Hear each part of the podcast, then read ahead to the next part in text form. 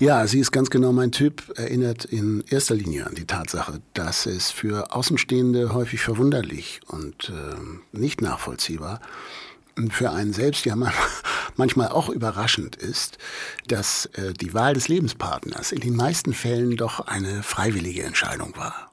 Sie ist sinnlich und wild, ein verwackeltes Bild, aber ich häng am Haken. Das Biest weiß bis zum Schluss, wie sie mich spielen muss und zieht mich aufs Laken. Ich tanze durch ein Minenfeld und werd nicht aus ihr klug.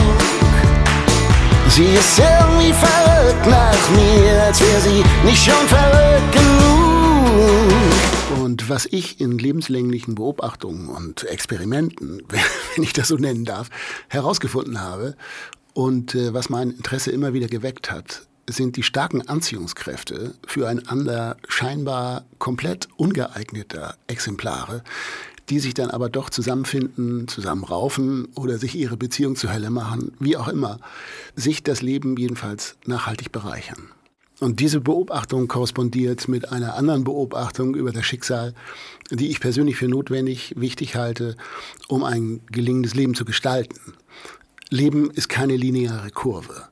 Und es gibt immer Situationen, die sich nach allgemeiner Auffassung als aussichtslos schlecht oder katastrophal präsentieren und äh, dann langsam oder plötzlich zu etwas Wunderbaren entwickeln. Und natürlich auch umgekehrt, dass etwas scheinbar Großartiges ein Desaster hervorbringt. Ich finde, gerade in der Liebe sollte man allen Wendungen des Schicksals eine Chance geben, um das Wesen der Liebe zu ergründen.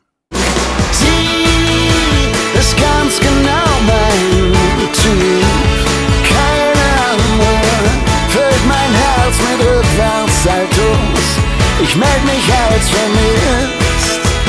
Sie ist ganz genau mein Typ. Keiner ist so sexy, kurz bevor sie durchdreht vor mir überschnappen